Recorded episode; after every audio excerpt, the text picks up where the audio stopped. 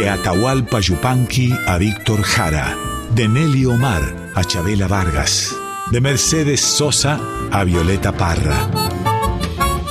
Voces de la Patria Grande, un programa de Marcelo Simón.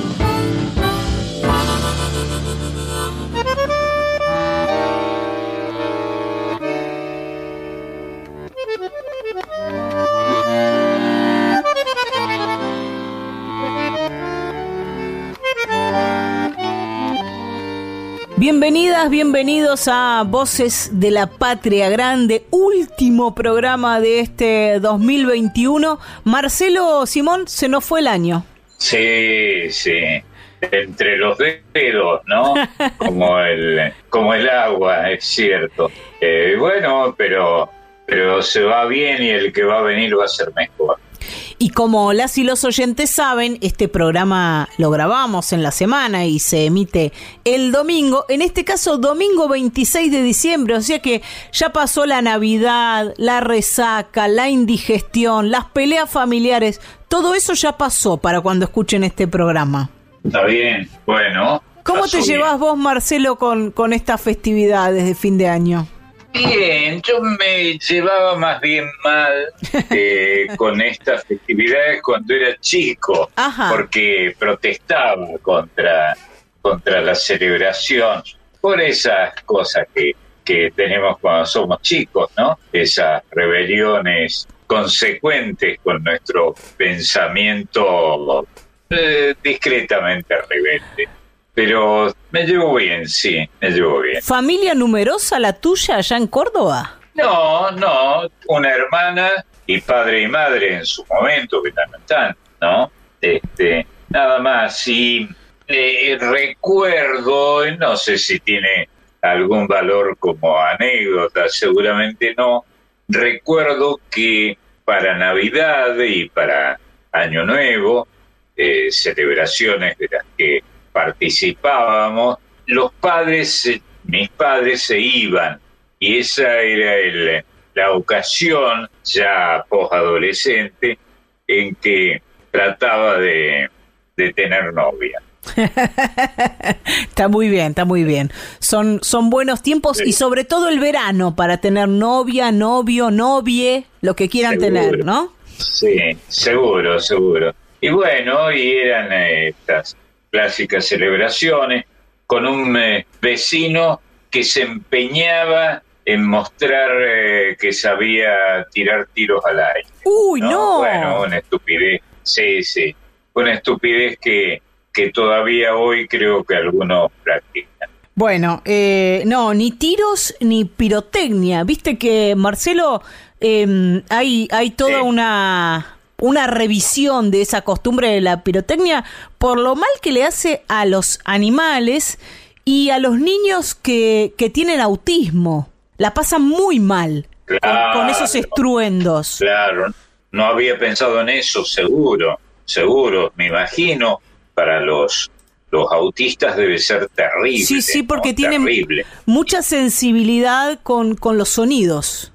Bueno, y bueno. Así que no tiren este, esas porquerías y gasten la plata en otra cosa, ya que estamos, ¿no? Seguro, seguro. En comer y en beber. tan, hoy, interesante. Hoy como cada otro tema la comida de, de, Navidad y Año Nuevo, ¿no? Qué delirio. Con nuestros calores. Eh, siguen siendo comidas abundantes. Sí, y calóricas. Este, y calóricas. Heredadas de Europa. Sí, sí. Desde chico he visto esa, eh, como tantos argentinos, esa proclividad a, convertirnos en dragaldabas de, todo, incluido el panetone que acá llamamos pan dulce. Sí, sí.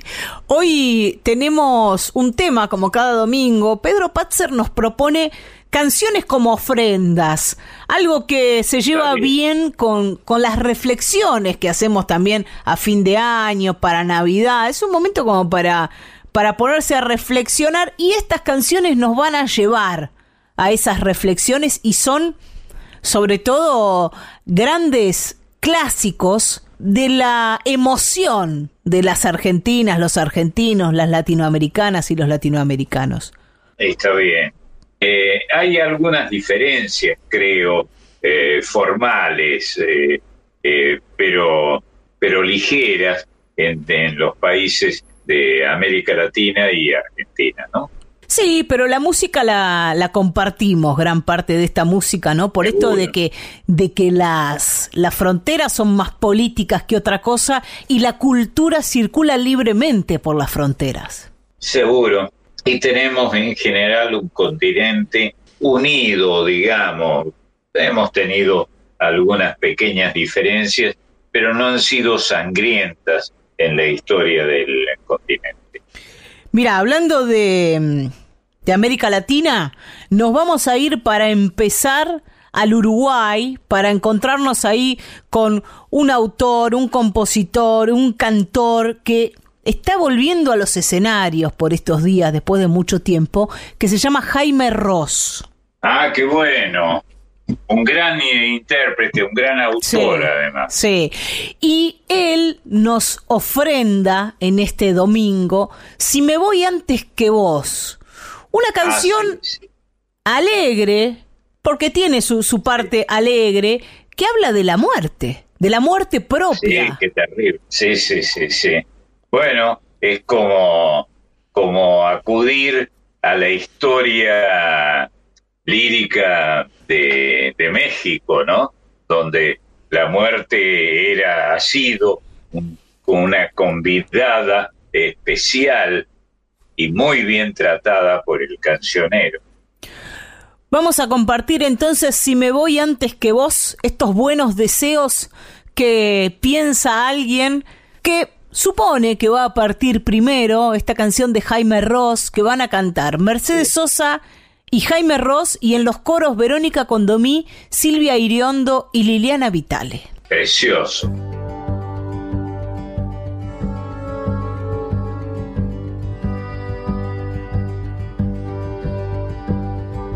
Si me voy antes que vos, si te dejo en estas tierras, no te asustes de la noche, noche vivo yo. Si me voy antes que vos, si es así que está dispuesto, quiero que tus noticias hablen del aire y del sol. Quiero que siempre recuerdes lo que dijimos un día, que cada vez que te ríes, río contigo, mi amor. Y no te olvides de algo que se adivina en la vida es que la vida misma es un milagro de amor.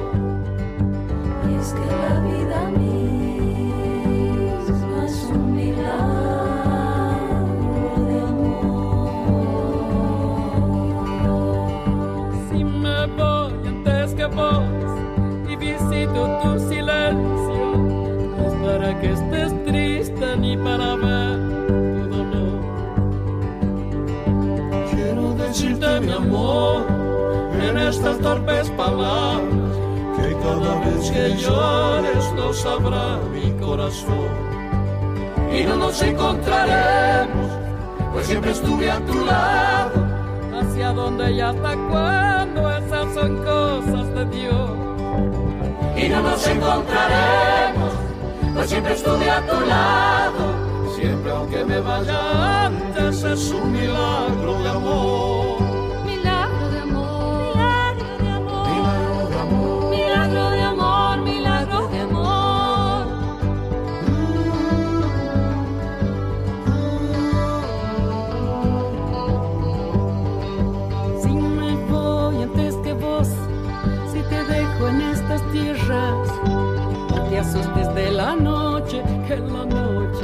Si me voy antes que vos, si es así que está dispuesto, quiero que tus noticias hablen del aire y del sol. Quiero que siempre recuerdes lo que dijimos un día,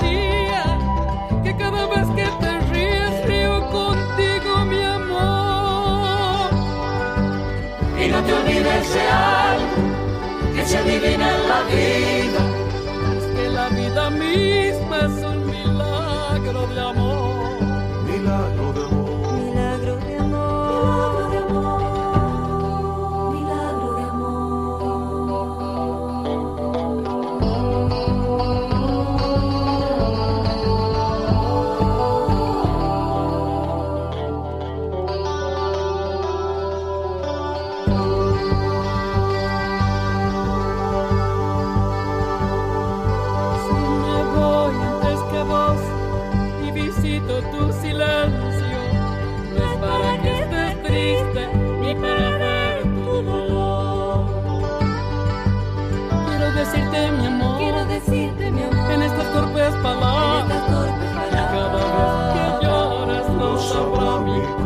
corazón y no nos encontraremos. Siempre estuve a tu lado.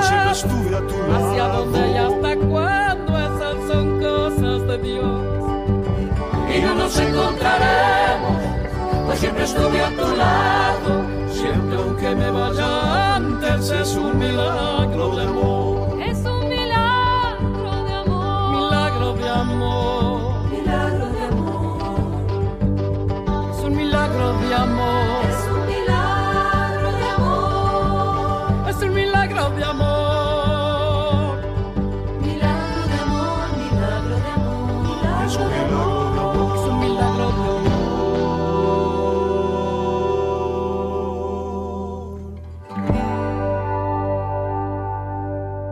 Si me voy antes que vos, de Jaime Ross, por Mercedes Sosa y Jaime Ross, con coros de Verónica Condomí, Silvia Iriondo y Liliana Vitale.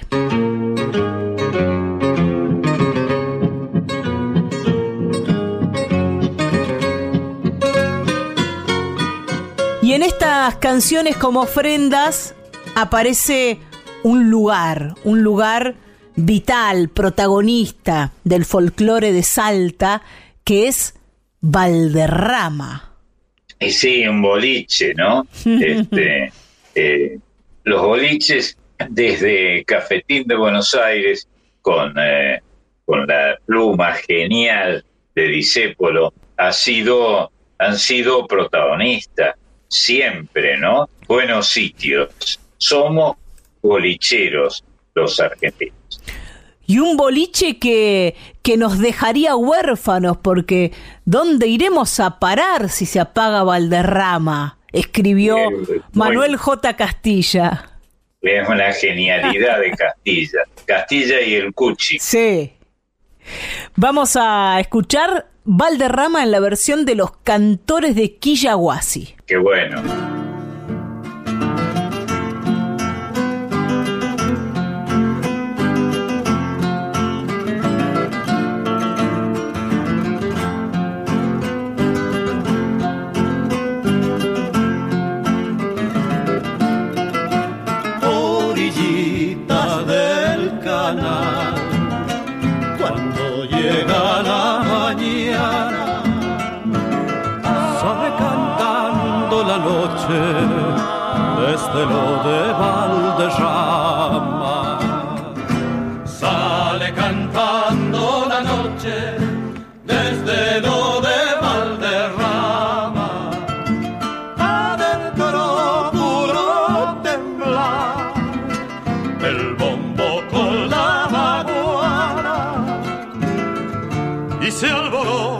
Quemando debe chispear la guitarra y se alborota quemando debe chispear la guitarra Lucero, solita, brote del alba, ¿dónde iremos a parar si se apaga Valderrama?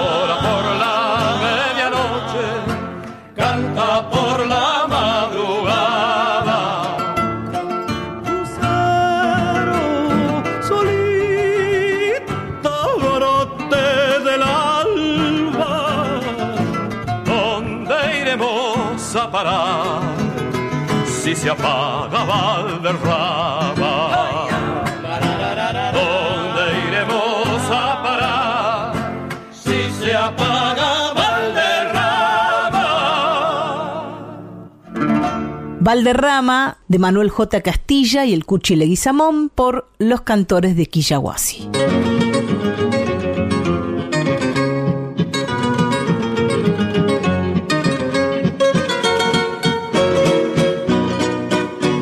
Y un pibe de Añatuya, que llegó de muy pibe aquí a Buenos Aires, de niño, y se crió por lo que hoy es el barrio de Boedo, y en esa época era Pompeya, porque el barrio no existía como tal, no se le había puesto ese nombre, ni se le habían marcado los límites, escribió ese tango que se llama Sur, y habla de la esquina de San Juan y Boedo. Qué bárbaro, qué bárbaro. Posiblemente el más grande autor que hemos tenido, seguro en el tango y fuera del tango también. Y todo lo que lo que piensa, lo que crea, lo que inventa Mansi para este este barrio que nunca sabemos si esa parte que hoy es Boedo y antes era Pompeya era así o se quiere parecer a los tangos de Mansi, ¿no? Y, y aparece la novia en el recuerdo y la esquina del herrero. Linda idea, muy, muy linda idea. Y el panorama este, que pinta ahí el poeta, ¿no? Este, con esos personajes como el herrero, por ejemplo, que ya ha dejado de existir en, la, en el vecindario común de un barrio porteño. Y mm, después de, de los tangos de la década del 20, por ejemplo, o, o de los primeros tangos que eran tan burlones, tan alegres, tan festivos y a veces Sí, bastante procaces, Sí, Mansi así es. y, y otros, ¿no? Pero Mansi sobre todo crea una poética de ensueño de esos barrios, ¿no? Donde parece que, que todo en ese barrio era hermoso y deja de... Idealizados. Sí, idealizados y, y deja de una cosa que se dio hasta en Discépolo, ¿no? De, de criticar a la mujer, como aparecía esa gastada de criticar a la mujer, ¿no? Flaca, tres cuartas de cogote, escribió Discépolo. Pero Mansi, La percha en el escote. sí, Sí. Mansi imagina a las mujeres como las novias, ¿no? Esa novia, tu melena de novia en el recuerdo y tu nombre florando en el adiós. No le dice, te Qué vi salir del boliche hecha pelota. No, es una cosa Claro. eh, de ensueño la, la poesía y el barrio que inventa y la ciudad que inventa Mansi. Aunque también en el, eh, el tango, eh, que vos sos este, sabia, existe la expresión, la pintura, la descripción de la mujer como sola, pané y descangallada. ¿eh? Y, y es a la mujer a la que se la ve salir del cabaret. El cabaret ha sido, me parece, un gran eh, escenario para el tango, ¿no? Sí. Y hasta hace muy poco tiempo el cabaret señalaba, se- eh, señalaba su impronta en ese escenario callejero y fuertemente citadino, no solo en Buenos Aires, en la provincia en la que nací, también han existido los cabarets y por supuesto esas mujeres que descriptas por nuestros poetas parecen más una descripción del París eh, canalla que, que una descripción de nuestra tierra. Del cabaret al barrio. Seguramente Mansi iba al cabaret porque era un lugar donde se producía cultura, música, donde tocaban las orquestas, donde estaban los poetas, pero no escribió sobre el cabaret. Escribió más sobre el barrio, sobre el amor. Aparece otra lírica Sí. en Mansi. Vamos a Sí, escuchar, si te parece, esta obra que, Sí, que tal vez sea la más famosa de las escritas por Mansi, junto a su amigo Aníbal Troilo, que es Sur. Eh, paredón y después. Una su- eh, eh, ahí que nos ilumine la luz de almacén. Dale.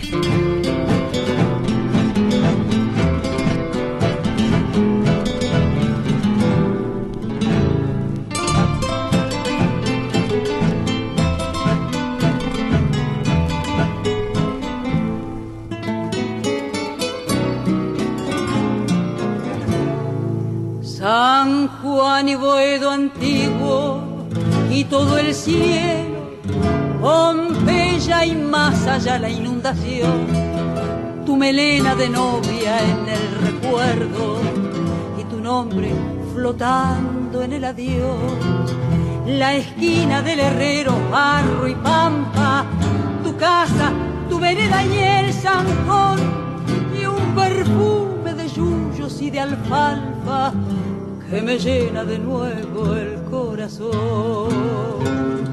Sur, arenón y después sur, una luz de almacén. Ya nunca me verás como me vieras, recostado en la vidriera, esperándote. Ya nunca con las estrellas nuestra marcha sin querellas por las noches de Pompeya, las calles y las lunas suburbanas y mi amor y tu ventana, todo ha muerto, ya lo sé. San Juan y Boedo antiguo, cielo perdido, Pompeya y al llegar al terraplén, tus 20 años temblando de cariño, bajo el beso que entonces te robé, nostalgia de las cosas que han pasado, arena que la vida se llevó, pesadumbre del barrio que ha cambiado y amargura del sueño que murió.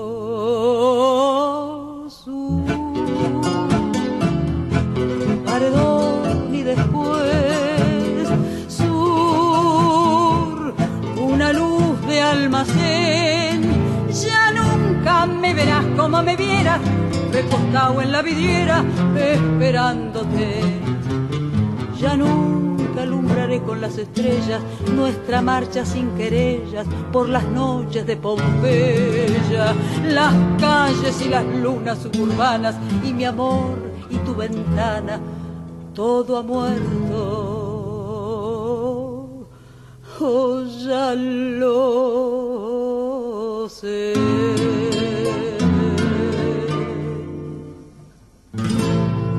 Sur de Aníbal Troilo y Homero Mansi por Nelly Omar.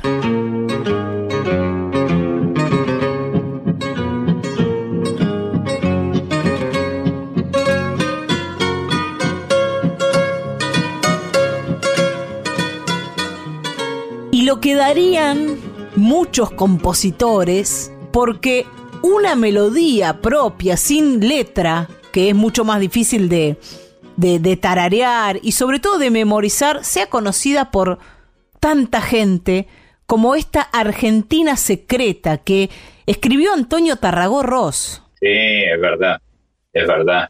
Y el, el programa era delicioso, el programa que, que tenía ese título. Sí, atada a un programa televisivo totalmente, y, y ese es, es otro tema, ¿no? Eh, ¿Quién puede separar, digo, quién puede separar que tenga una edad, más o menos, para haberlo vivido? Fuga y misterio de, de Astor Piazzolla del programa de Bernardo Neustadt.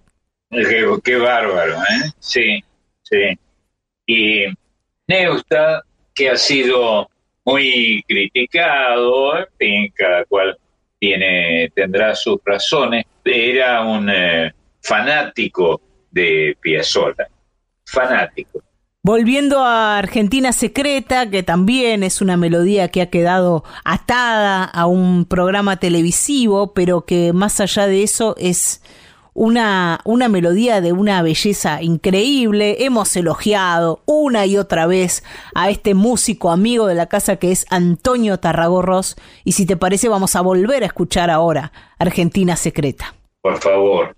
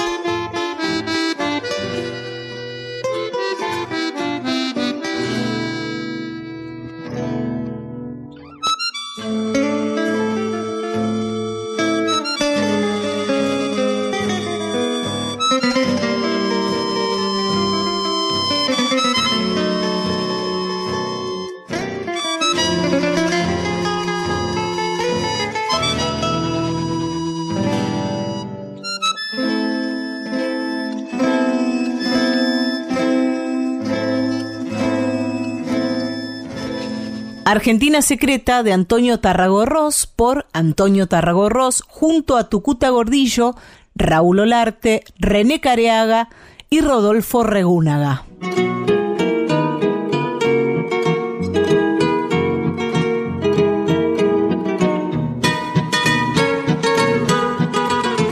Hoy nos convocan las canciones como ofrendas, eso es lo que nos propone Pedro Patzer, que es quien cada domingo nos invita a jugar con una temática y volvemos a cruzar el charco, este río de la Plata, este río marrón, para encontrarnos con Alfredo Sí. Citarrosa y la samba por voz. Ah, qué bueno, qué bueno.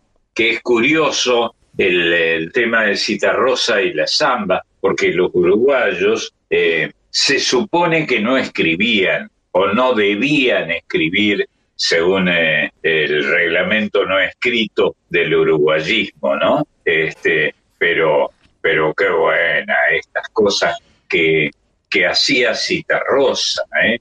Y qué identidad tan profunda que tenía con, eh, con esto que él señalaba. Bueno, Citarrosa fue antes que nada un gran poeta, un gran lector, fue un querido amigo, locutor en, eh, en los viejos tiempos que, que sabía de qué se trataba el tema. Y además, eh, ¿qué, qué forma más hermosa de, de hacerse el distraído, ¿no? Yo no canto por vos, te canta la samba Sí. y dice al cantar, no te puedo olvidar. Manda a la samba Sí. a que le diga a ella todo lo que quiere decirle. Sí, pero él jugaba con las, con las palabras, las, las torcía, las enderezaba, las acostaba y las ponía de pie. Era un gran eh, poeta, sin ninguna duda. Un gran poeta y un gran cantor al que vamos a escuchar ahora mismo. Ah, bárbaro.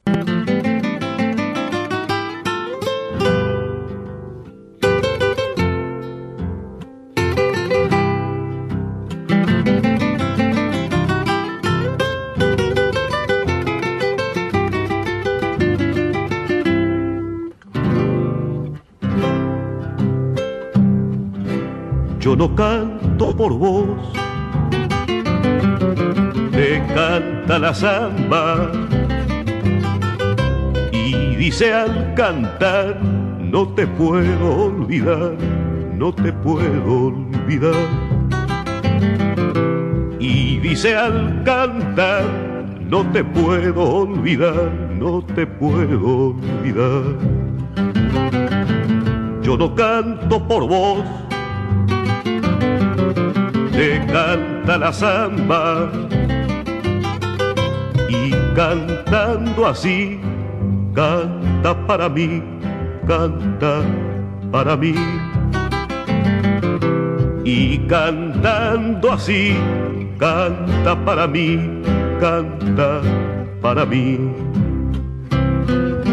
Sandita canta, no la esperes más. Tenés que pensar que si no volvió es porque ya te olvidó. Perfuma esa flor que se marchitó, que se marchitó.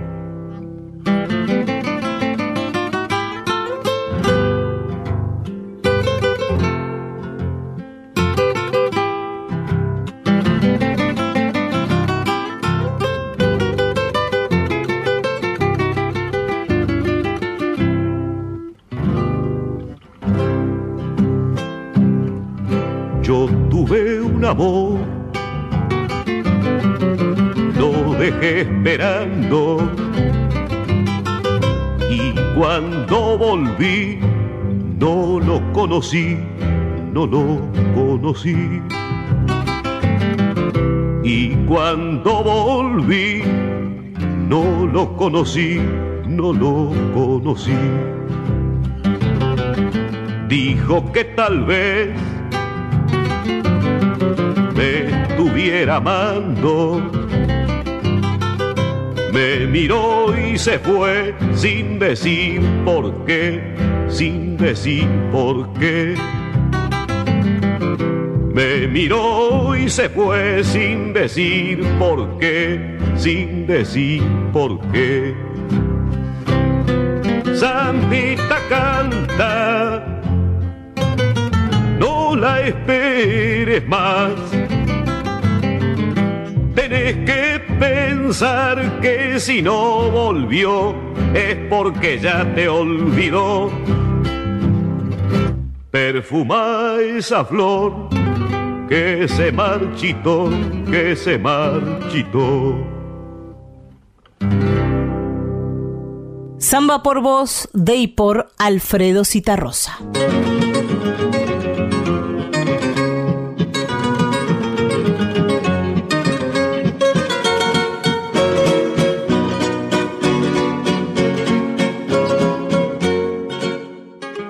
Mirá, después de Alfredo Citarrosa, que fue tu amigo, Marcelo, Sí, otra, otra amiga tuya admiradísima, María Elena Walsh y la serenata Ah, para la tierra de uno. Sí, es verdad. Yo te voy a decir que siempre tengo algo de María Elena Walsh. No sabía que, que ibas a, a acudir a ella, pero aquí tengo, eh, y lo recomiendo, eh, la biografía de María Elena Walsh. La tengo acá eh, frente a mí, abundante, son muchas, una buena cantidad de páginas casi 300 páginas, muy bien escritas, desde luego, por María Elena, un ángel, un ángel. Y el libro de Sergio Pujol es muy bueno, Sí. lo recomiendo de todo corazón. Lo Ese- publicó MC. Ese y todos los libros de Sergio Pujol. Sí, está muy bien, está muy bien. Sí, es verdad, es verdad. Y esta canción de amor, ¿no? Una serenata para la tierra de uno. Porque me duele si me quedo, Sí. pero me muero si me voy. Como los grandes amores, es- tiene contradicciones. Y escrito en un momento en el que se iba mucha gente de la, de la Argentina. Por eso publicó esta genialidad, este tropo genial, la, la querida María Elena Walsh. Vamos a escuchar esta canción como una ofrenda, serenata para la tierra de uno, y la va a cantar María Elena.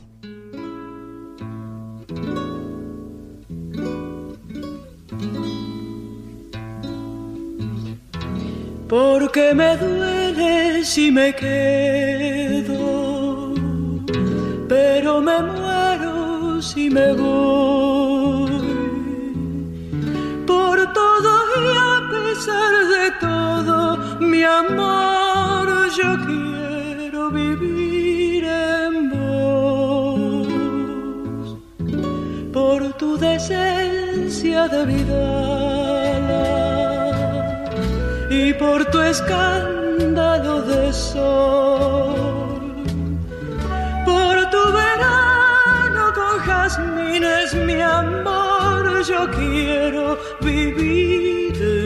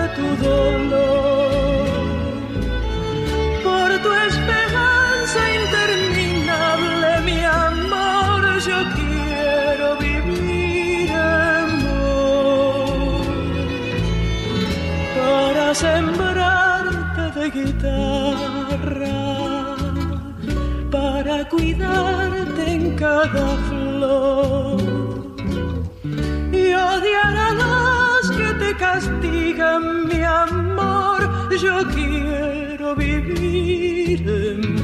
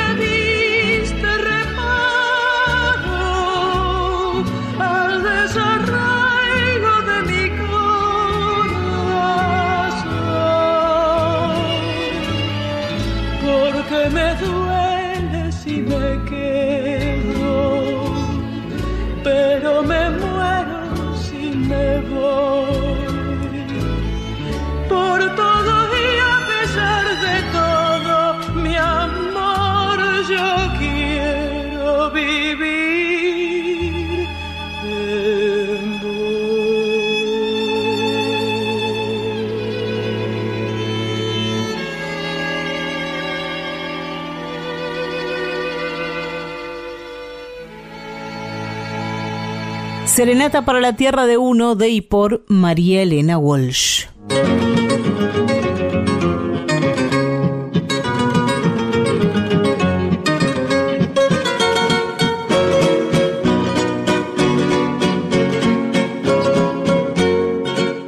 Y una de las ofrendas que hacemos cada domingo y, y que nos hacen es recibir a los más chiquitos, al piberío, a las más chiquitas aquí, con sus cuentos, con sus poesías y con sus ofrendas también. Para eso le damos la bienvenida a Marisa Ruibal. ¿Cómo andas, Mari? Qué lindo.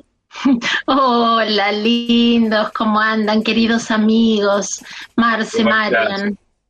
Muy bien, Bueno. muy bien, feliz siempre en este rinconcito con ustedes, contenta con las presentaciones de Mariana, porque ella ya cuando nos abre la puerta nos crea un mundo. Y ella nos presenta de una manera que ya entramos así, ¿viste? Cuando entras con una sonrisa, relajado, bueno, así entramos los peques y yo a este rinconcito de voces de la patria grande.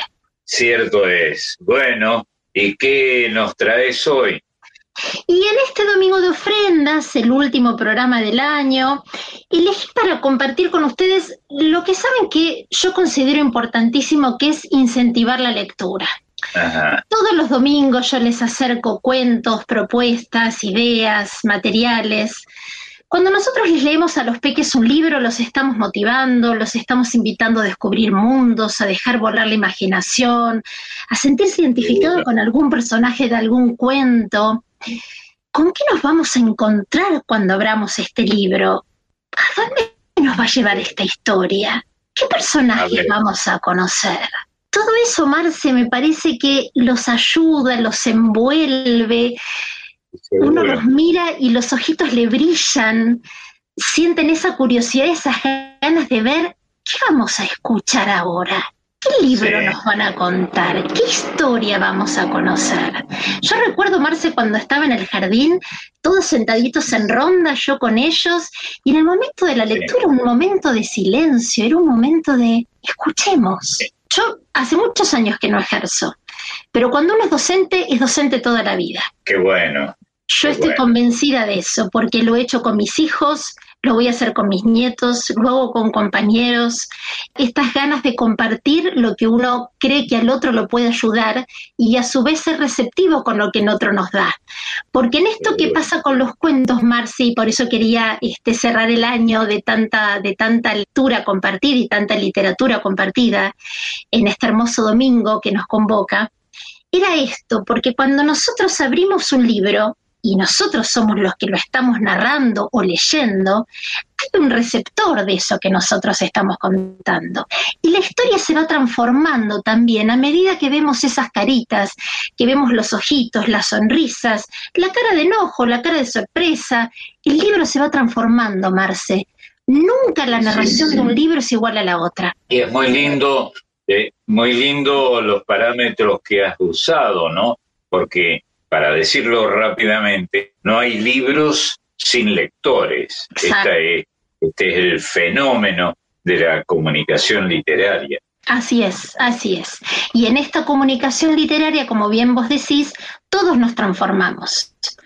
El que lo narra, el que lo recibe, el escritor que una vez que lo publicó ya no es de él, es de todos. Así que todo es una transformación. Eh, yo siempre voy a seguir em, trabajando para, para que a las infancias nunca les falte este pedacito de magia que es la lectura. Se crea un hábito con esto cuando ellos aprenden a leer son ellos mismos los que después van a buscar una nueva historia para descubrir. Esto, este pasaje de estar en el lugar de oyente de un cuento a ser lector es un paso enorme, es abrir la puerta a la libertad en muchos sentidos.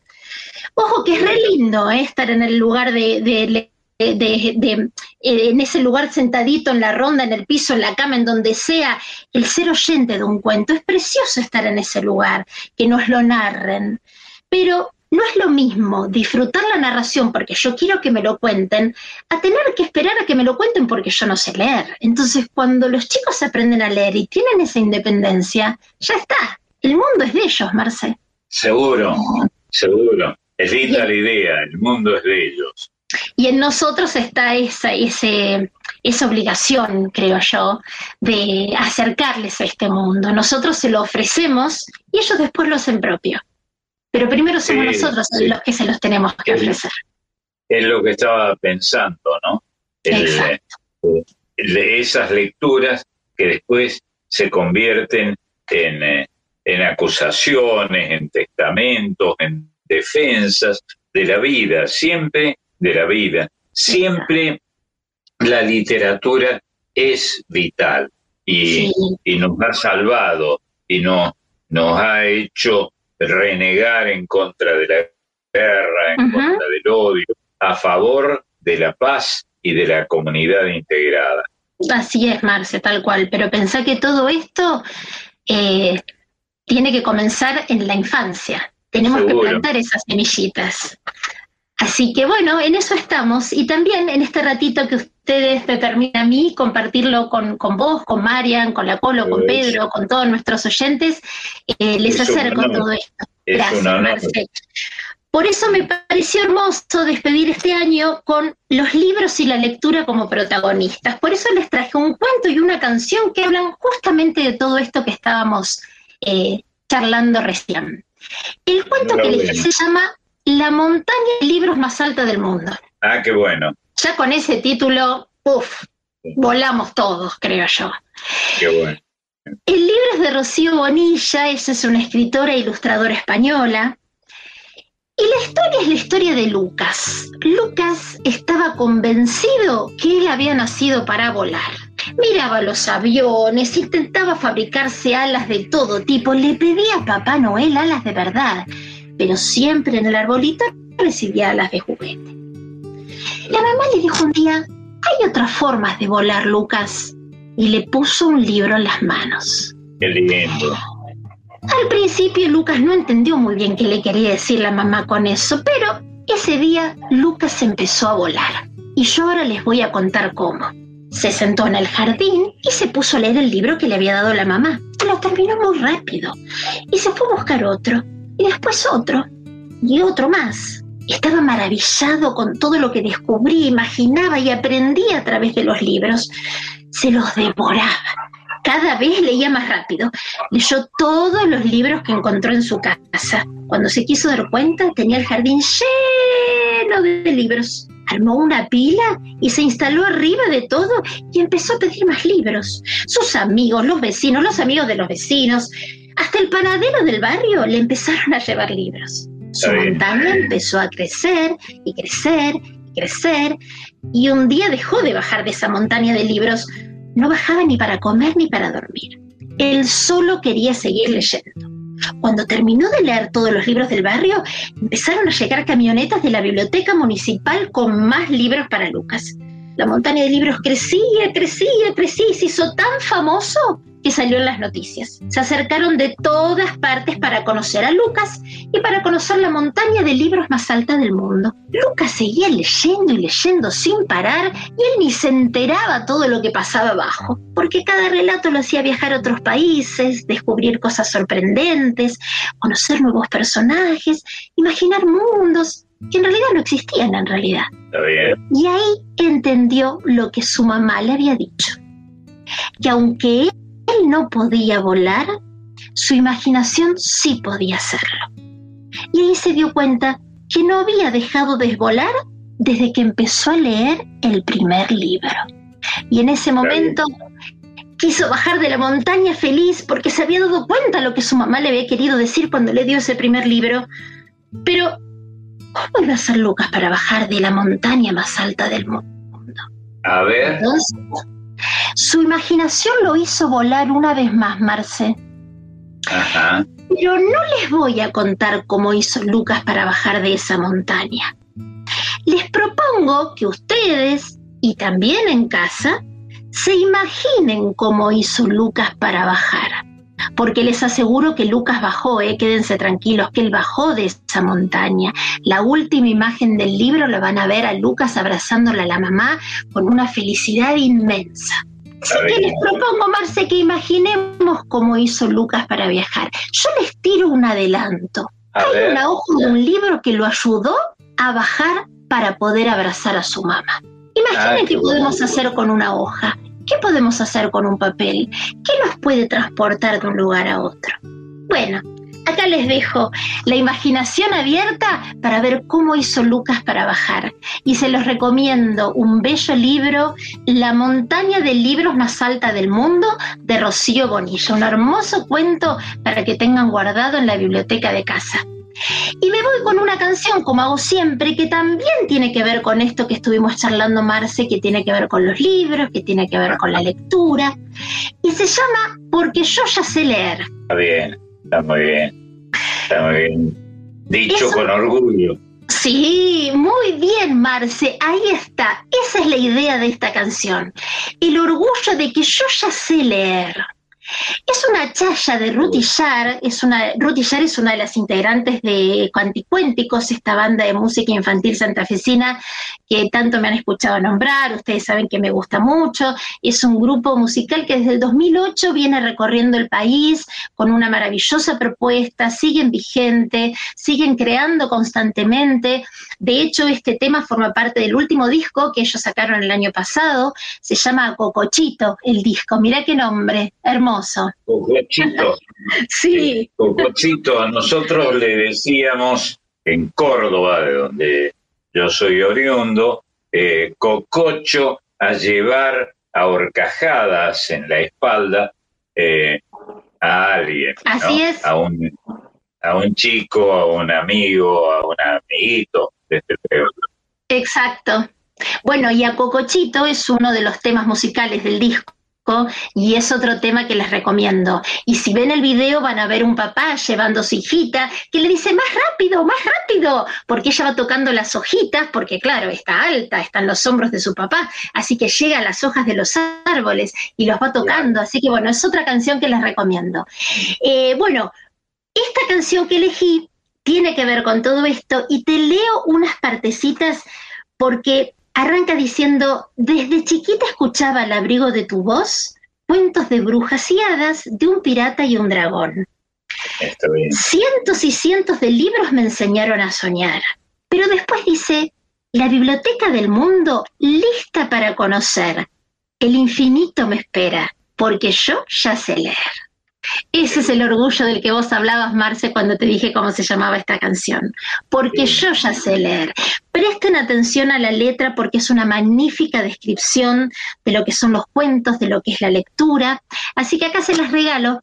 Disfrútenla. Y yo me despido hasta el año que viene, Marce. Sí, bueno, estaremos juntos, eso espero. Estaremos juntos, así va a ser. Les deseo a todos un hermosísimo comienzo de año, toda la suerte y la felicidad del mundo, que como vos bien decís muchas veces, todos nos merecemos.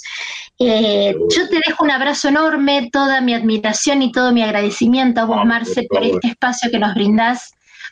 Por Eh, favor. Siempre Marian te lo ha dicho y yo ahora tengo la oportunidad también de hacerlo, de agradecerte, de eh, el espacio que nos das a todos nosotros, el crecimiento Por que, que nos permitís tener a todos. Muchas gracias por abrirnos, al contrario, vos y, y los compañeros y compañeras de la radio, a abrirnos las ventanas a la vida, hablando, por ejemplo, de literatura.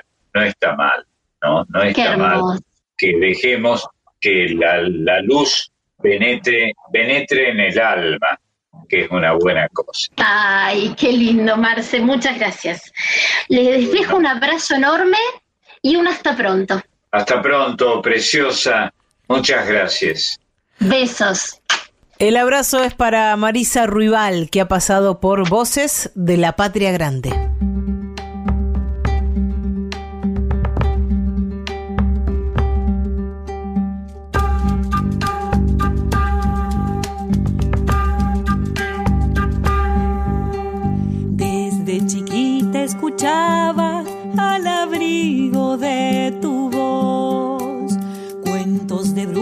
De un pirata y un dragón.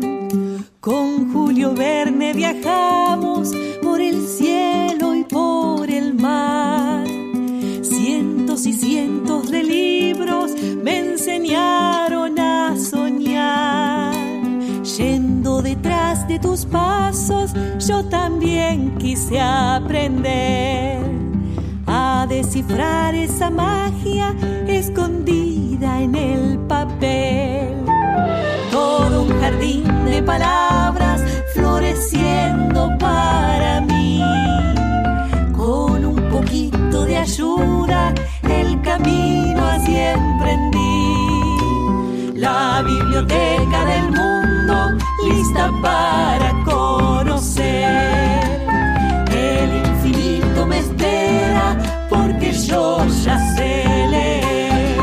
Porque yo ya sé leer. Porque yo ya sé leer. Porque yo ya sé leer. Porque yo ya sé leer. Leer, ya sé leer.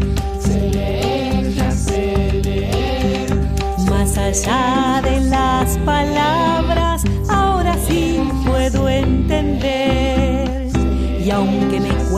cuenten el cuento, ya soy libre para ver que en el camino que andamos falta mucho por hacer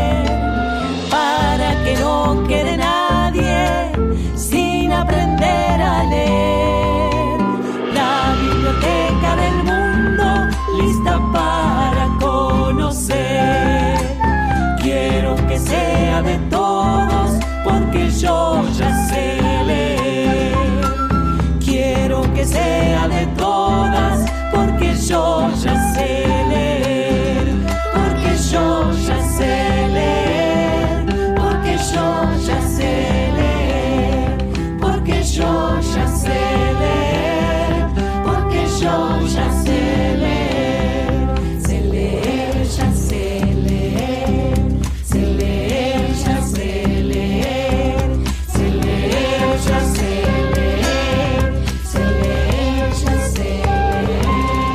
Porque yo ya sé leer de Ruth Illar por Canticuénticos.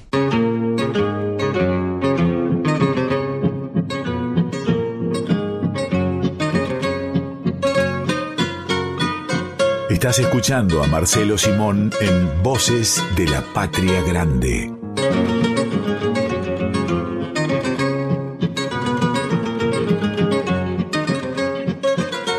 Marcelo, en Voces de la Patria Grande. Sí, y si te parece, vamos a presentar, a nombrar a compañeros y compañeras que hacemos este programa cada Pedro Patzer es el ideólogo, es el que cada domingo nos propone un tema, una temática y una Cierto. musicalización. Es cierto. Marisa Ruibal está en la producción de este programa y además cada domingo trae la columna de las infancias que acaba de pasar. Emiliana Lacolo Merino vendrá en un ratito nomás, como cada domingo, con su columna Folk Fatal sobre mujeres y feminismos en Argentina y América Latina. Y además tenemos a nuestro equipo artístico técnico. Por un lado, A ver, Diego Rosato, que es quien recibe la grabación que nosotras y nosotros hacemos en la semana y la convierte en un programa de radio. Así nomás. Porque este programa ya saben ustedes que se emite grabado. Y por el otro lado, tenemos a nuestro consultor permanente, que es Máximo Vargas, seguro. el capo. El sabio, Sí. el capo. Ahí está, Maxi es quien despeja todas las dudas que aparecen en el armado del programa, las versiones, quien sabe todo y además nos, nos, hace, nos hace sentir que es el que sabe, ¿no, Marcelo? Sí, entre otras cosas, porque aunque suene tautológico, sabe, sabe. Y además tenemos a, a las y los oyentes y les propusimos hace ya unos domingos que nos tiraran algunas ideas para este último programa del año y nos escribieron un par de estos oyentes a las redes sociales y tengo algunas propuestas. ¿Crees que te las lea, Marcelo? Por favor, por favor. Pablo González A ver. nos dice, querido maestro, cuéntese algunas anécdotas de sus tiempos con esos grandes poetas y músicos. Será un placer escucharlo. Las anécdotas que se pueden publicar, Sí, claro. porque hay algunas que más vale que no. Pero lo cierto es que aprovecho Sí, este casi dislate para señalar que nuestros amigos, los poetas, todos, todos, incluido el severo, aparentemente severo Jorge Luis Borges, todos han sido humanos y han tenido vida humana, que es lo que conviene para identificar claramente la- a los personajes y a sus andanzas. Vamos eh, a, a charlar, si querés, de algunos de tus amigos. Por ejemplo, el Tano Petrocelli. Uh, te voy a contar brevemente Sí. lo primero que se me ocurre Ay. del Tano Sí. Petrocelli, que es eh, de quien he sido muy amigo, confidente, con quien he discutido muchísimo y de quien he aprendido eh, tanto, tanto, aunque no se nota. El Tano Petrocelli, eh, que era muy amigo desde muy joven, fue en un momento, me invitó a su casamiento. Sí. Eh, no tenía plata para celebrarlo importantemente, así que lo que hicimos fue una recorrida por el norte argentino con él y con Isamara, el nombre que ha trascendido de la pocha, como le decíamos con nosotros, de modo que acompañé como un fisgón ahí a la luna de miel de Ariel Petrocelli e Isamara. ¿Y qué edad ¿Eh? tenías más o menos? ¿Qué edad? Sí, Edad, me dijiste. sí. Y andaría cerca de los 20 años, un poquito menos. sí. sí, bueno, esas cosas de, de jóvenes que va a ser. Y disfruté muchísimo, tanto de, de Isamara, la gran cantante, como de la poesía alucinante, realmente alucinante, de Ariel Petrocelli. Petrocelli es el que te castigó porque un día estabas tomando Coca-Cola, ¿puede ser? Sí, ¿cómo te acordás? Eso fue en Humahuacan. Sí. Me descubrió tomando Coca-Cola y se indignó, se indignó. Y es, es posible que tuviera razón, no lo sé, porque habrá muchos oyentes que, que disfrutan de ese brebaje que va a ser, que está en todo el mundo, como, como todos sabemos. Vamos a otro poeta, Jaime Dávalos. Sí, sí, también un querido amigo, queridísimo amigo, y de quien he tratado de aprender lo más que he podido, que manejaba el idioma extraordinariamente, como que era hijo de, de un gran maestro de las palabras, que fue su padre, Juan Carlos Dávalos. Y que trabajó de minero un día. Sí, un día. No, porque una cosa es escribir sobre los mineros, este, como han hecho otros poetas como César Vallejo, y otra cosa es entrar al socavón este, con pico y pala. ¿eh? No, no, no se parece y no es grato.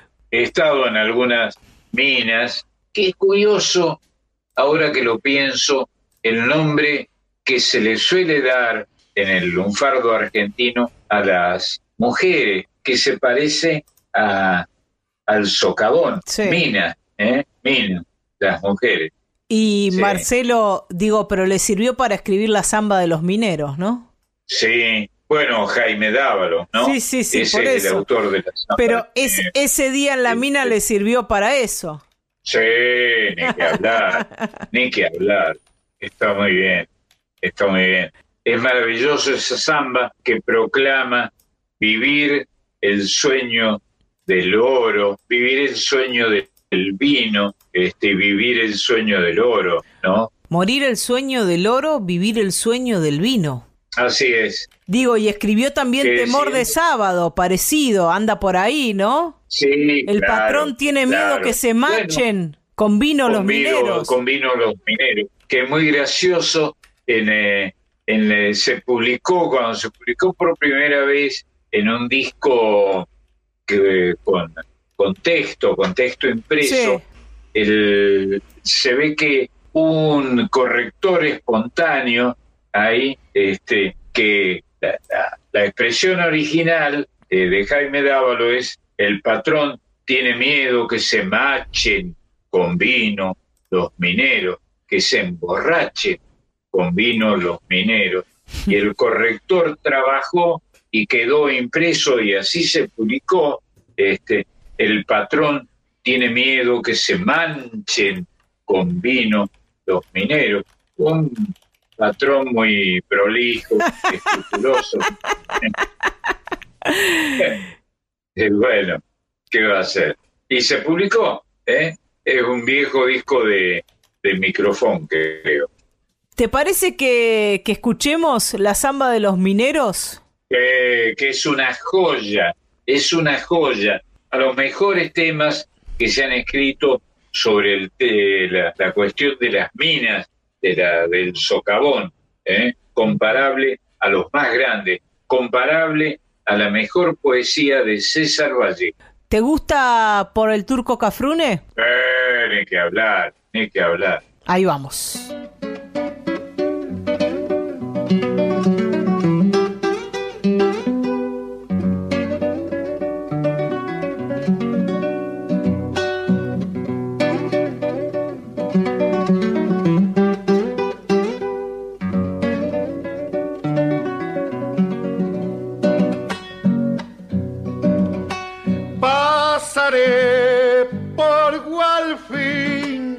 Me voy pa' Corral quemar.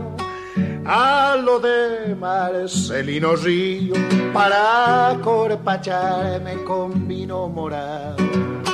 A lo de Marcelino Río para corpacharme con vino morado. Yo soy ese cantor nacido en el carnaval. Minero de la noche trae la estrella de cuarzo del Culampajar. Minero de la noche trae la estrella de cuarzo del Culampajar. La samba de los mineros tiene solo dos caminos. Morir el sueño del oro, vivir el sueño del vino. Morir el sueño del oro, vivir el sueño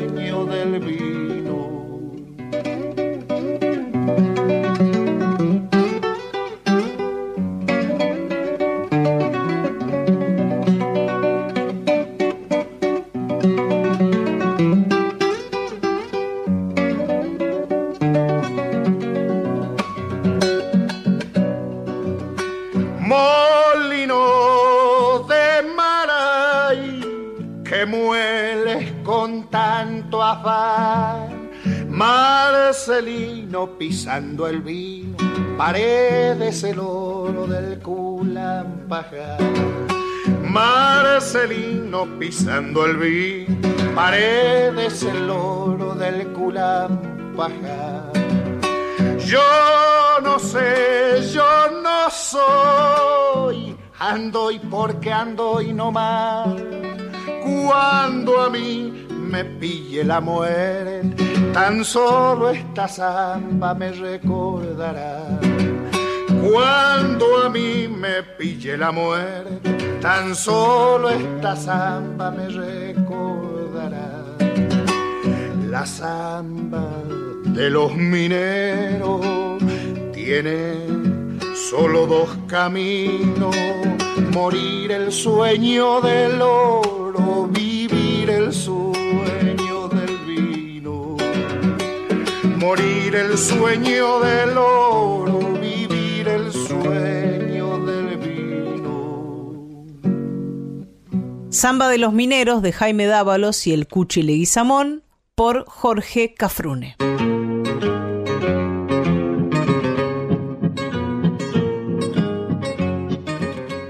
Seguimos con estas canciones como ofrendas y la ofrenda que trae este misionero que se llama Ramón es el pan del agua, es el pescado de río, es lo que nos trae Ramón Ayala. Qué linda idea. Y ahí el, el campeón, para decirlo de alguna manera, de entre todos los peces que se pueden pescar en el Paraná y en el Uruguay, es el dorado, ¿no? El curiyú, maravilloso pez, riquísimo, dicho sea de paso, y bravísimo para pelear por su vida frente a los pescadores. Va a cantar el propio Ramón Ayala, el poeta, este alucinado. Seguro.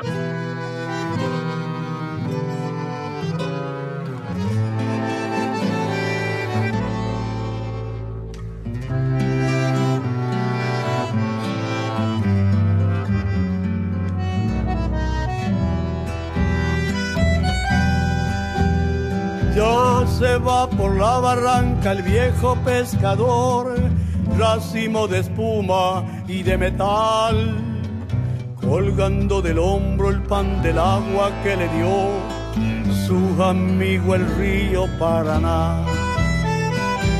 Una vieja quilla, una canoa, un espinel, huellas en la arena y un adiós las lejanas islas que se empeñan en volver, la nostalgia del primer amor.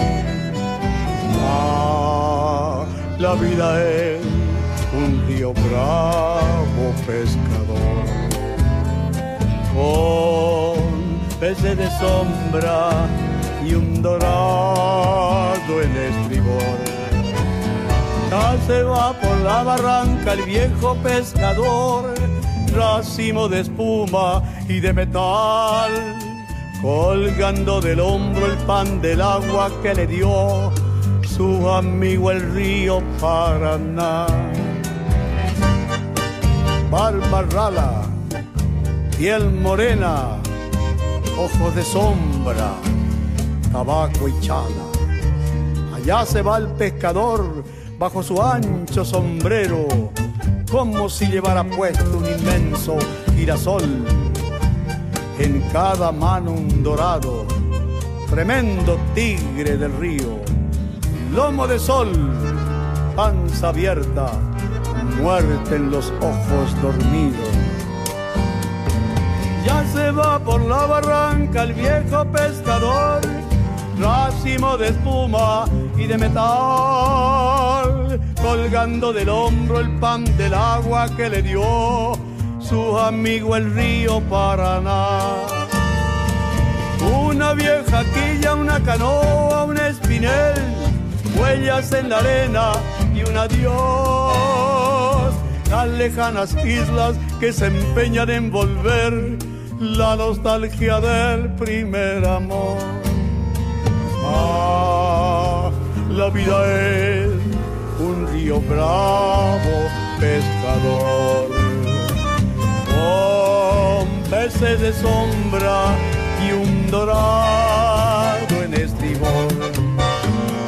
Ya se va por la barranca el viejo pescador, racimo de espuma y de metal, colgando del hombro el pan del agua que le dio su amigo el río Paraná. Ya se va por la barranca el viejo pescador.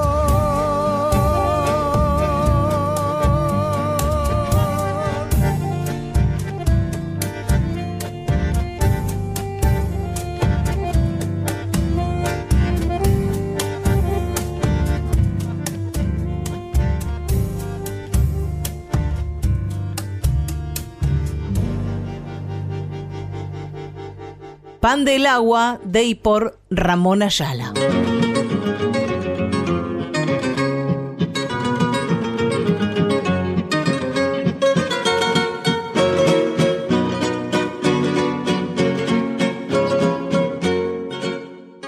Y si escuchamos Sur de Homero Mansi y Aníbal Troilo, quiero traer a esta reunión como mi ofrenda. No voy a decir un tango porque no es un tango. Es una canción de La Pampa, así le, le llamaron, una canción criolla. Cátulo Castillo y José González Castillo, padre e hijo.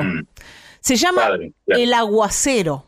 Ah, es lindísima. Y a- aprovecho esta colaboración entre los dos para, para hablar de este, de este linaje de artistas y sobre todo de la importancia de José González Castillo, no solo en Cátulo, sino en Homero Mansi, en Piana y en muchísimos más, seguramente. José González Castillo había nacido en Rosario en el año 1885 y murió en Buenos Aires en el año 1937. Fue dramaturgo, director de teatro, libretista, letrista, un bohemio, un organizador de cosas, por ejemplo, por ejemplo, de la Peña Pachacamac. Ah, mira vos. Nombre de un, eh, de un dios de los incas. Exactamente. Pacha, tierra, Camac, creador, el creador de la tierra, un dios inca, como decía Marcelo, y ese nombre le puso a, a- a una peña que quedaba en Boedo, que él había armado en Boedo, con un montón de artistas, a los que invitaba a esa peña. Esto era en, en Boedo al 800, Boedo 868, dicen los registros, en, en una casa de, de altos, en un café. En el año 32, José González Castillo creó esa peña. Y era parte también de todo lo que hacía para alentar a estos pibes que eran Cátulo Castillo, Homero Mansi, Sebastián Piana, como dije, eran todos vecinos del barrio. Su hijo era Cátulo, Homero Mansi era vecino, Piana era vecino. Y, eh, por ejemplo, José González Castillo es el autor de Sobre el Pucho, junto a Sebastián Piana, que era un pibito. Ah. Compusieron Sobre el Pucho para participar de un concurso. Claro. Y de paso, digamos que pucho es una palabra quechua. Exactamente. pero usada en Buenos Aires y asociada a lo, a lo que queda del cigarrillo que, que se va terminando. Este, este hombre que había nacido en Rosario, em, que fue criado desde los nueve años en Orán por un sacerdote, Marcelo, con la idea de que siguiera la carrera eclesiástica, pero que se convirtió en un anarquista, en un militante anarquista.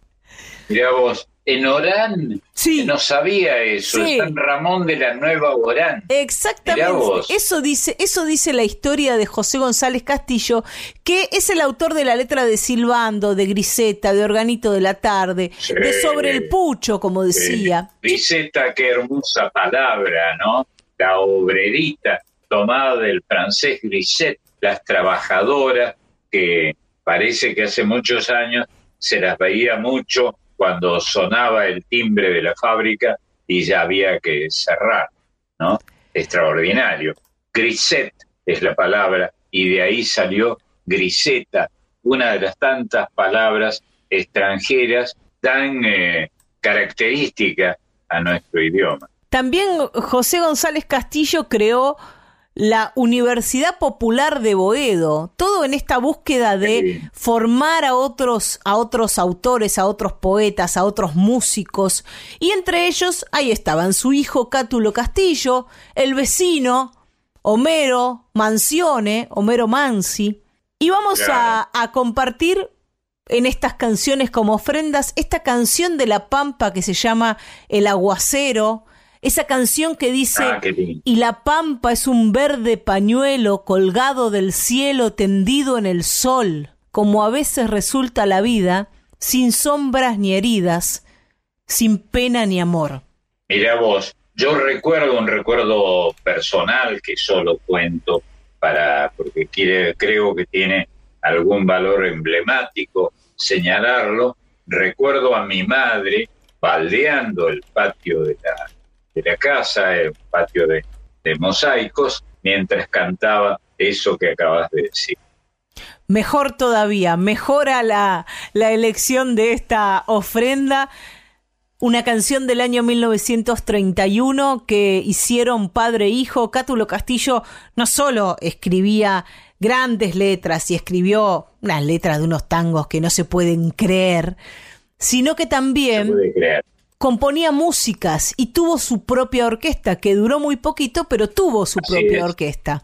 En este caso, sí, la sí. música la hace el hijo, Cátulo, la letra la hace el viejo, José González Castillo. Perdón, ¿eh? se me disparó algo. La letra la hace el viejo, Bueno. José González Castillo, y el que va a cantar, pero un montón de décadas después de creado este tango, es Rubén Juárez. Sí. 40 años después, en el año Ah, grande, 1974, Rubén deja el registro de esta versión que es casi eh, una clausura para esta canción, porque no sé cuántas versiones tiene después de esta versión de Rubén. Qué bueno, qué bueno.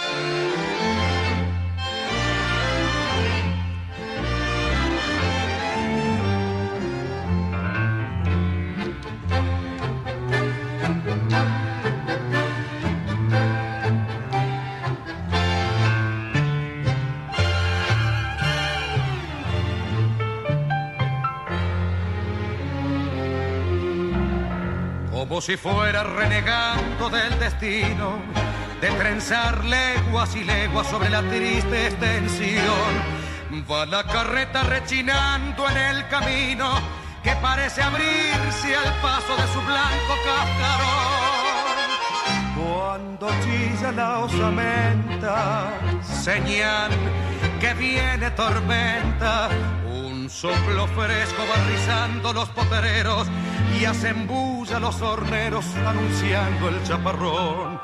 Y la pampa es un verde pañuelo colgando del cielo tendido en el sol. Como a veces se muestra la vida sin sombra ni herida, sin pena ni amor.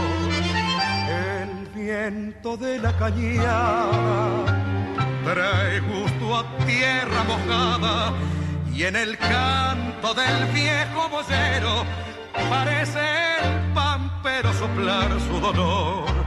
Se ha desatado de repente la tormenta y es la lluvia una cortina tendida en la inmensidad. Mientras los bueyes en la senda polvorienta dan soplidos de contento como con ganas de andar. Bien aiga el canto del tero que saluda al aguacero. Ya no es tan triste la tristeza del camino y en el vértigo el vocero siente ganas de cantar. Langanay, viejo buey, lomo vero, casado a parcero de un mismo penar. Igual yugo nos ata al camino, pesado destino de andar y de andar. ¿A dónde irás, buey overo? que no te siga el vocero. Y la pampa es un verde pañuelo tirado en el suelo que quiere llorar. El aguacero de Cátulo Castillo y José González Castillo por Rubén Juárez.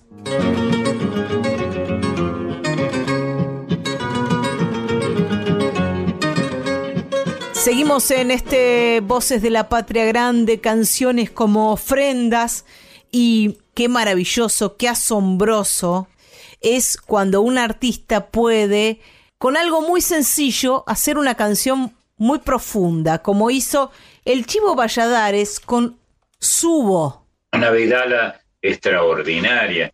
Bueno, eh, Valladares fue un eh, notable creador, extraordinario, muy profundo y muy sabroso al mismo tiempo. Jugando con, con el soroche, ¿no? Con el apunamiento, dice, Sí, a ver sí, si se apuna el dolor.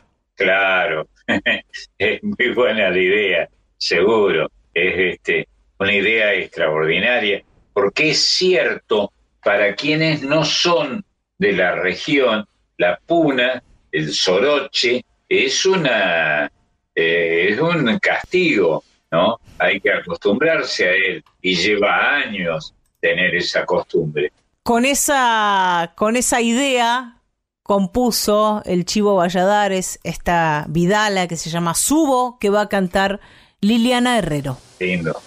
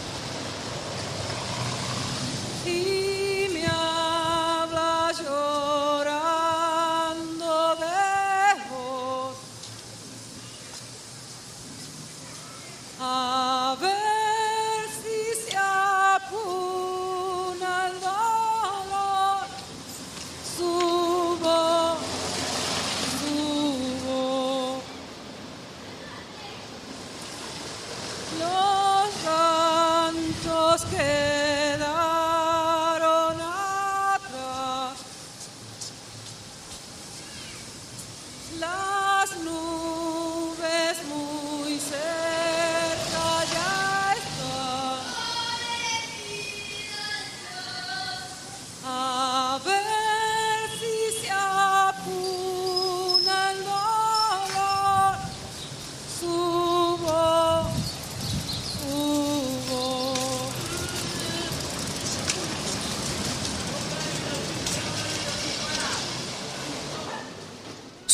De Rolando Valladares por Liliana Herrero.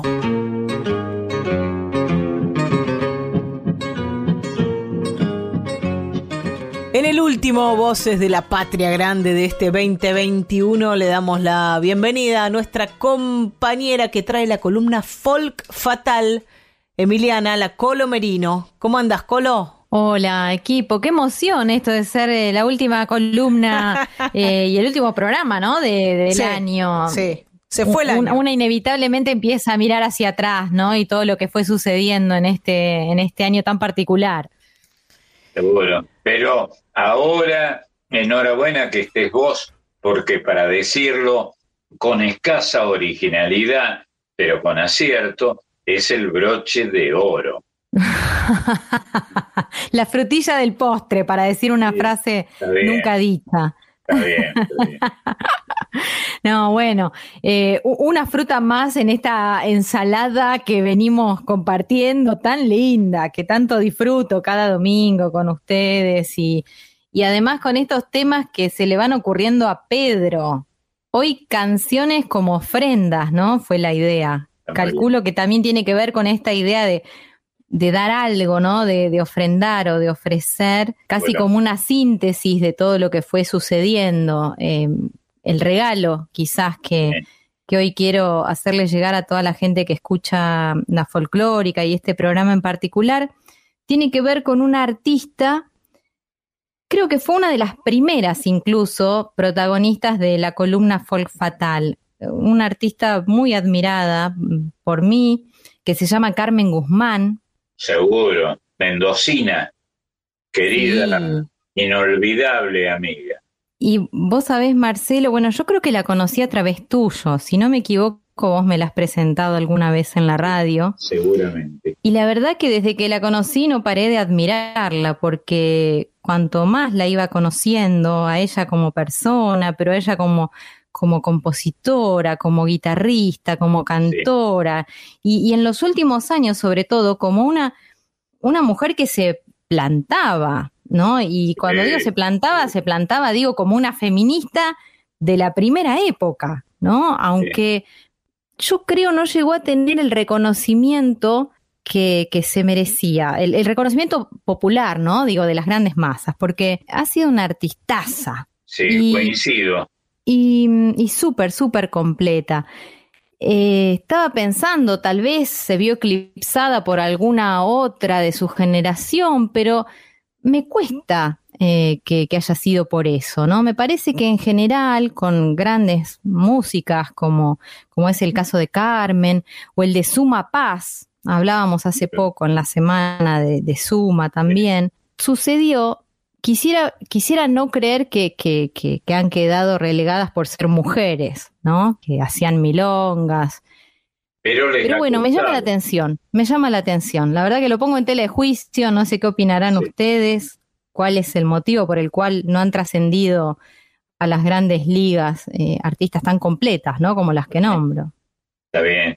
Y ser mujer es un, eh, un problema, digámoslo este, de este modo, en el mundo del espectáculo, ¿no? Eh, siendo que no hay cosa más linda que las mujeres, te la dice un hombre que las admira, pero además las admiro como artistas, este, fueron grandes creadoras, grandes, grandes. Bueno, Sí, en, el caso de, de Carmen, como vos dijiste, ella nació en Mendoza y interpretó música cuyana en sus comienzos, pero ella fue una gran estudiosa y una niña prodigio de la guitarra, por ejemplo, ¿no? Sí. Tocaba muy bien, como buena cuyana, por otra parte, tocaba muy, muy bien la guitarra, compuso obras que hasta el día de hoy se siguen analizando en universidades europeas, para que se den Así una es. idea. es verdad. Pero bueno, también anduvo por el mundo del tango. Eh, De esto puede hablar También. Mariana seguro, que, que la debe haber escuchado, y, y, y esa, esa dupla que hizo con autores como Héctor Negro, por ejemplo, a quien ella también admiraba y mencionaba cada vez que podía.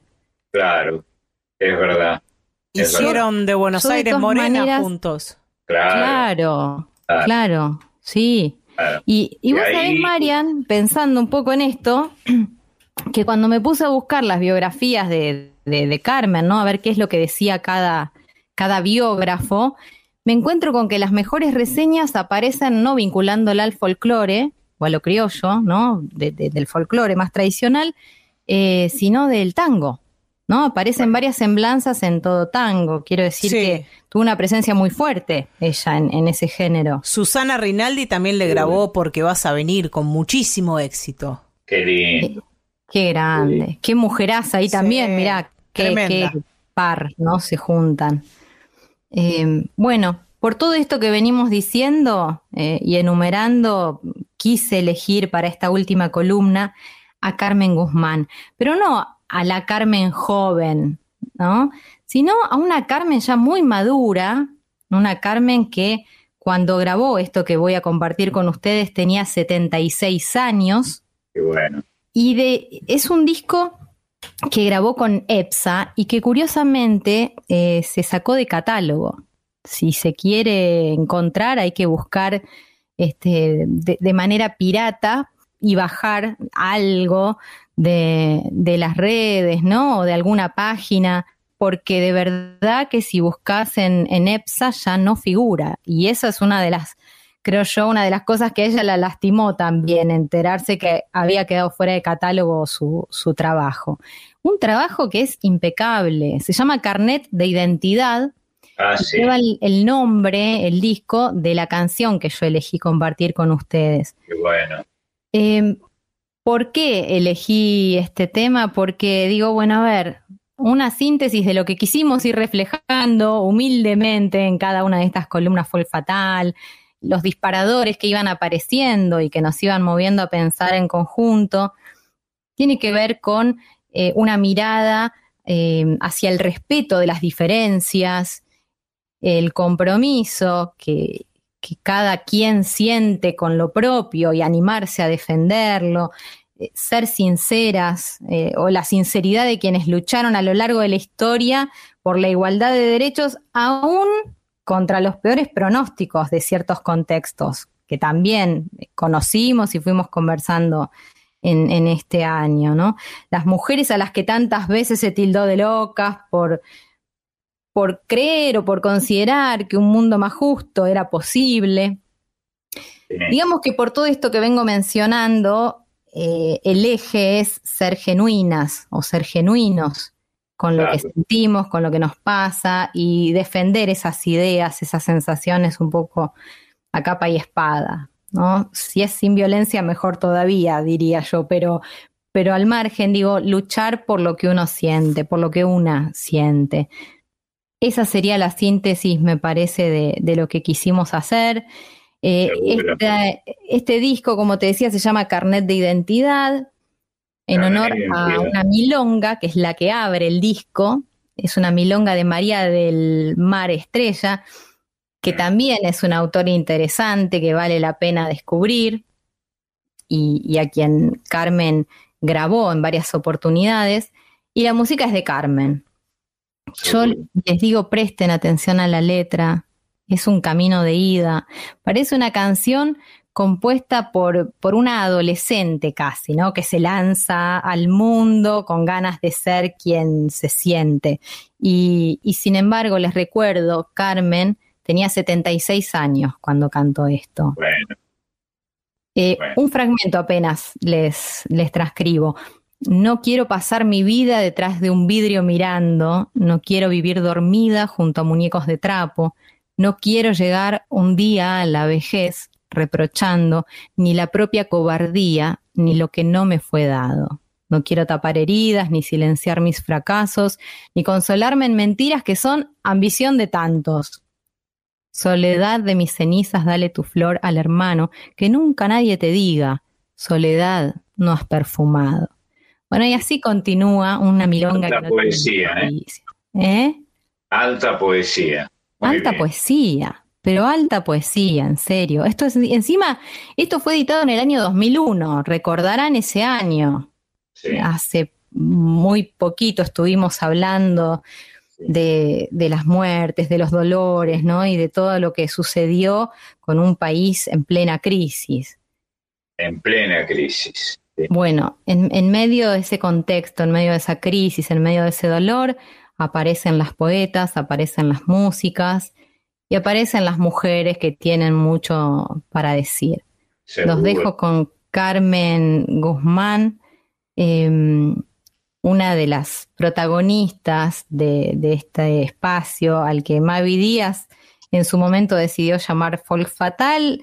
Arrancó tímidamente y bueno, continuó durante todo el año para, para seguir pensando entre todos y todas estas cuestiones de las mujeres, los feminismos, aquellas que abren los caminos y aquellas también que, que siguen sembrando, ¿no? Para las nuevas generaciones. Seguro, un gran aporte.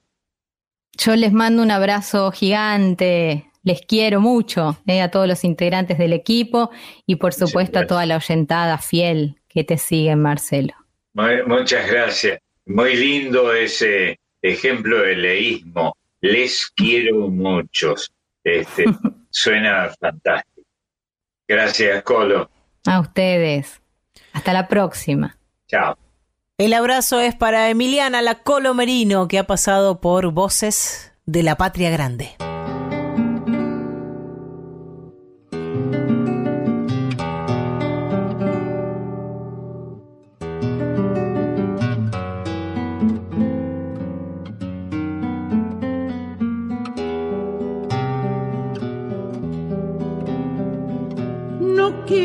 Pasar mi vida detrás de un vidrio mirando. No quiero vivir dormida junto a muñecos de trapo. No quiero llegar un día a la vejez reprochando ni la propia cobardía, ni lo que no me fue dado. No quiero tapar heridas, ni silenciar mis fracasos, ni consolarme en mentiras que son ambición de tantos, soledad de mis cenizas. Dale tu flor al hermano que nunca nadie te diga, soledad no has perfumado. Quiero vivir toda mi vida paso a paso y sentir que es el amor una magia tenaz que reverdece los milagros. Quiero apostar toda mi vida un solo dado y sentir que la canción es un fuego voraz que va quemándome los años.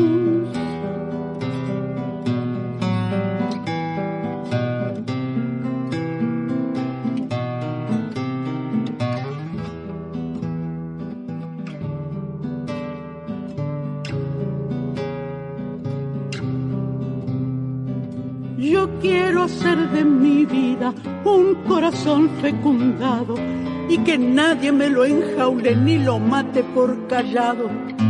Quiero que quepa la risa en la mitad de mi llanto, que se haga nido la prisa y el amor se haga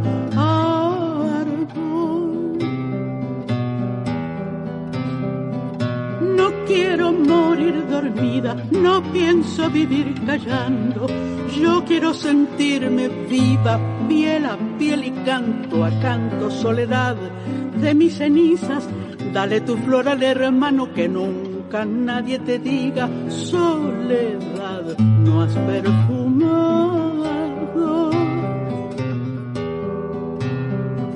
Quiero vivir toda mi vida paso a paso y sentir que es el amor una magia tenaz que reverdece los milagros.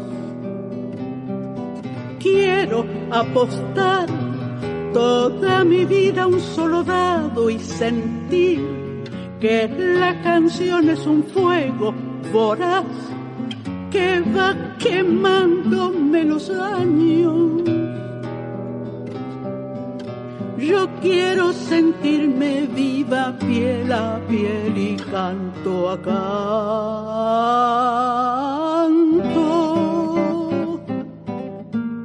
Carnet de identidad de María del Mar Estrella y Carmen Guzmán por Carmen Guzmán.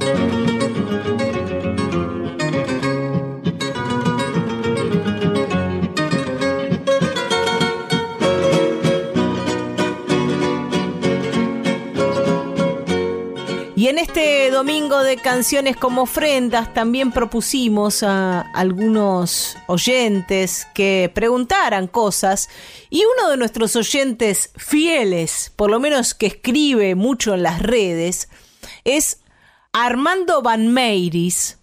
Y él dice, Marcelo, me permito agregar una inquietud, a saber, Cosquín, Mito, reflejo artístico del arte nativo, valiosa puesta en valor en 62 años de una gran fiesta popular, se pregunta.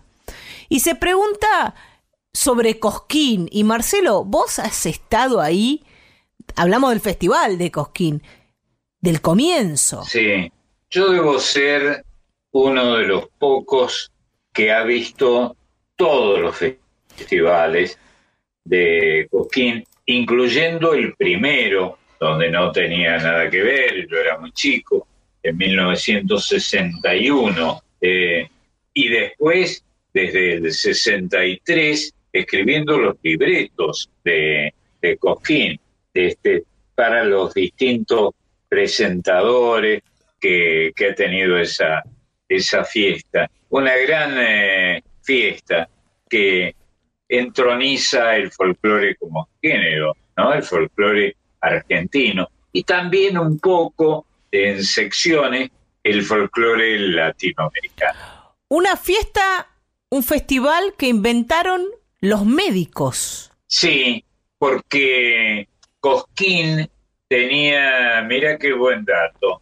Lo aportó usted, maestro. Que lo aportó usted, maestro, ese dato. Sí, Bueno, claro, porque Cosquín es las sierras de Córdoba, un lugar precioso, con agua, con, con muchos, muchos atractivos, pero con un inconveniente, ¿cómo decirlo? Eh, un inconveniente que, que tenía la fama de Cosquín. Cosquín era el, eh, el sitio donde, a donde iban los tuberculosos, porque eran antes de la, eh, del invento de los antibióticos, el, eh, la tuberculosis se curaba con la buena de Dios, con el buen tiempo, nada más, si es que se curaba, ¿no? Y ahí funcionaba el centro tisiológico de Punilla, Coquín está en el valle de Punilla, donde también está eh, el tan conocido Carlos Paz. Pero bueno, y ahí, este, y ahí prosperó, fue de a poco prosperando ese lugar de la sierra, de la serranía cordobesa. Y es lo que, todo lo que tengo para decir. Y la gente le esquivaba ir a Cosquín por eso mismo, porque había No, muchos claro. tuberculosos Pasaba y todo el tuberculosas. mundo, era, se pasaba por Cosquín eh, los ómnibus o los automóviles y, y vos veías que la gente se tapaba eh, la nariz con un pañuelo eh, para no respirar el aire de Cosquín. Estoy hablando de hace muchos años que la ignorancia viene de antaño. Y ahí crecieron, queridos amigos, el, mucho médico, mucho médico, el doctor Wisner, el doctor Santos Sarmiento, que se habían especializado en estos problemas respiratorios, ¿no? Que trataban los médicos. Y Cosquín había presentado una especialidad al respecto. Bueno, así un lugar precioso, ¿eh? Con, con agua, con, con río, con eh, lugares para pasear, con sierra, con serranía. Bueno, Cosquín. Vamos a ir de esta historia de Cosquín a una de las canciones como ofrendas que nos propone Pedro Patzer y una canción esperanzadora, una canción de lucha de Teresa Parodi que se llama La canción es urgente. Ah, sí, una gran idea, ¿eh? una gran idea, un texto que tiene el aliento nerudiano, ¿no? La canción es gente, como si se tratara de la vida que está en juego alrededor de una canción, de unos versos. Y que también recoge, Marcelo, hablando un poco de la música latinoamericana, una buena costumbre de la música latinoamericana de la canción política o como se le dijo en algún momento, la canción de protesta. Así es, sí. Sí, así se la bautizó. Y alguna razón tenía, ¿no? Se protestaba, sobre todo eran épocas de, de dictaduras, y se protestaba contra esas dictaduras de los gobiernos militares que hemos tenido en la, en la Argentina. Gobiernos dictatoriales, si no se este, entendió. Vamos a escuchar a Teresa Parodi con esta canción urgente.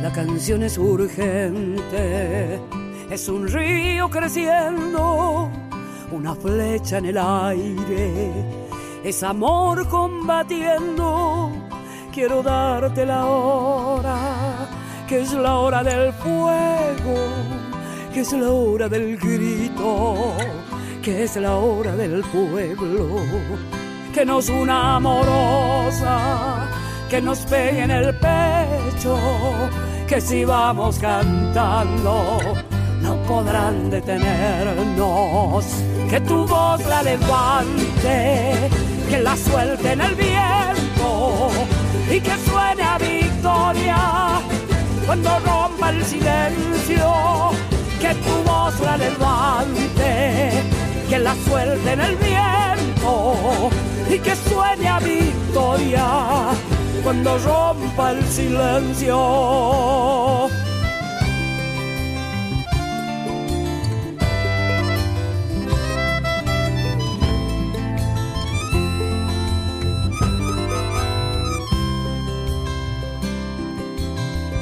Canción es simiente, es de barro y de cielo, es semilla y espiga, es futuro y recuerdo. La canción es urgente, viene y va compartiendo con dolor y alegría el mismísimo sueño. Quiero darte la hora con las ganas que tengo en el nombre de todos los que no se rindieron. Que tu voz la levante, que la suelte en el viento y que suene a victoria cuando rompa el silencio. Que tu voz la levante, que la suelte en el viento y que suene a victoria cuando rompa el silencio, que tu voz la levante, que la suelte en el viento y que suene victoria cuando rompa el silencio, que tu voz la levante, que la suelte en el viento y que suene victoria cuando rompa el silencio y que suene victoria cuando rompa el silencio. Oh, La canción es urgente de y por Teresa Parodi con Claudia Maceo en coros.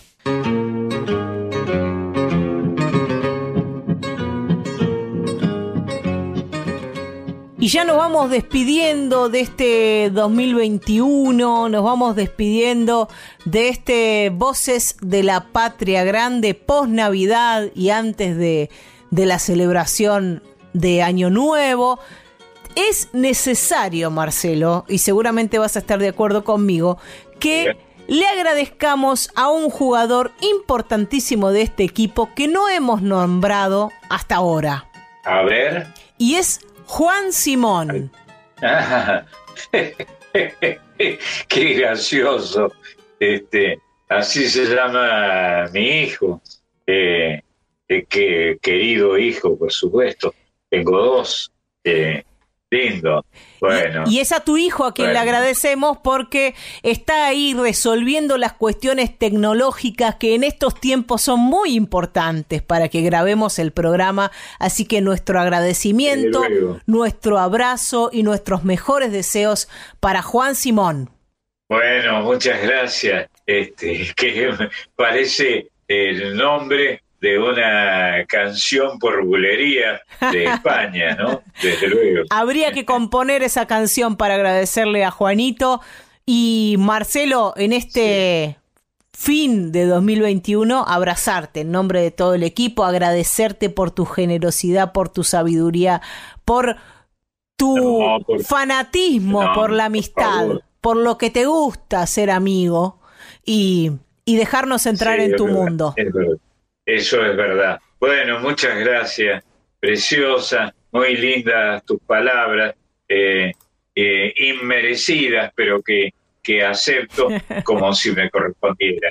Muchas gracias. Usted merece, Marcelo, como dicen los, los hermanos brasileños. Vamos a irnos con el guainito del olvido de y por Sara Ah, Mamani, porque a veces es necesario olvidar y este guainito nos puede llevar a olvidar algunas cosas que queremos dejar atrás. Sarita, que tiene un apellido aborigen, Sara Mamani, enhorabuena. Nos reencontramos el año que viene, en febrero, ¿qué te parece? Sí, me parece espectacular que no, no que nos dejen entrar, de acuerdo, Ojalá como que, vienen haciendo desde hace tanto tiempo. Ojalá que nos dejen entrar y si no vamos a golpear la puerta más fuerte. Te queremos, Marcelo. Bueno, Un gran abrazo. Hasta el año que viene. Muchas gracias. Lo que me pasa con ustedes, compañeras y compañeros. Ay, vidita, olvidarte tanto cuesta. No he podido arrancarme esta tristeza. Ay, vidita, los recuerdos que yo tengo me lastiman. Enterita todo el cuerpo. Y a pesar que es carnaval en otra cosa no puedo pensar. Voy a gritar. Se me vuelve agüite el alma el dolor ya pasará. Se me vuelve agüite el alma, el dolor ya pasará.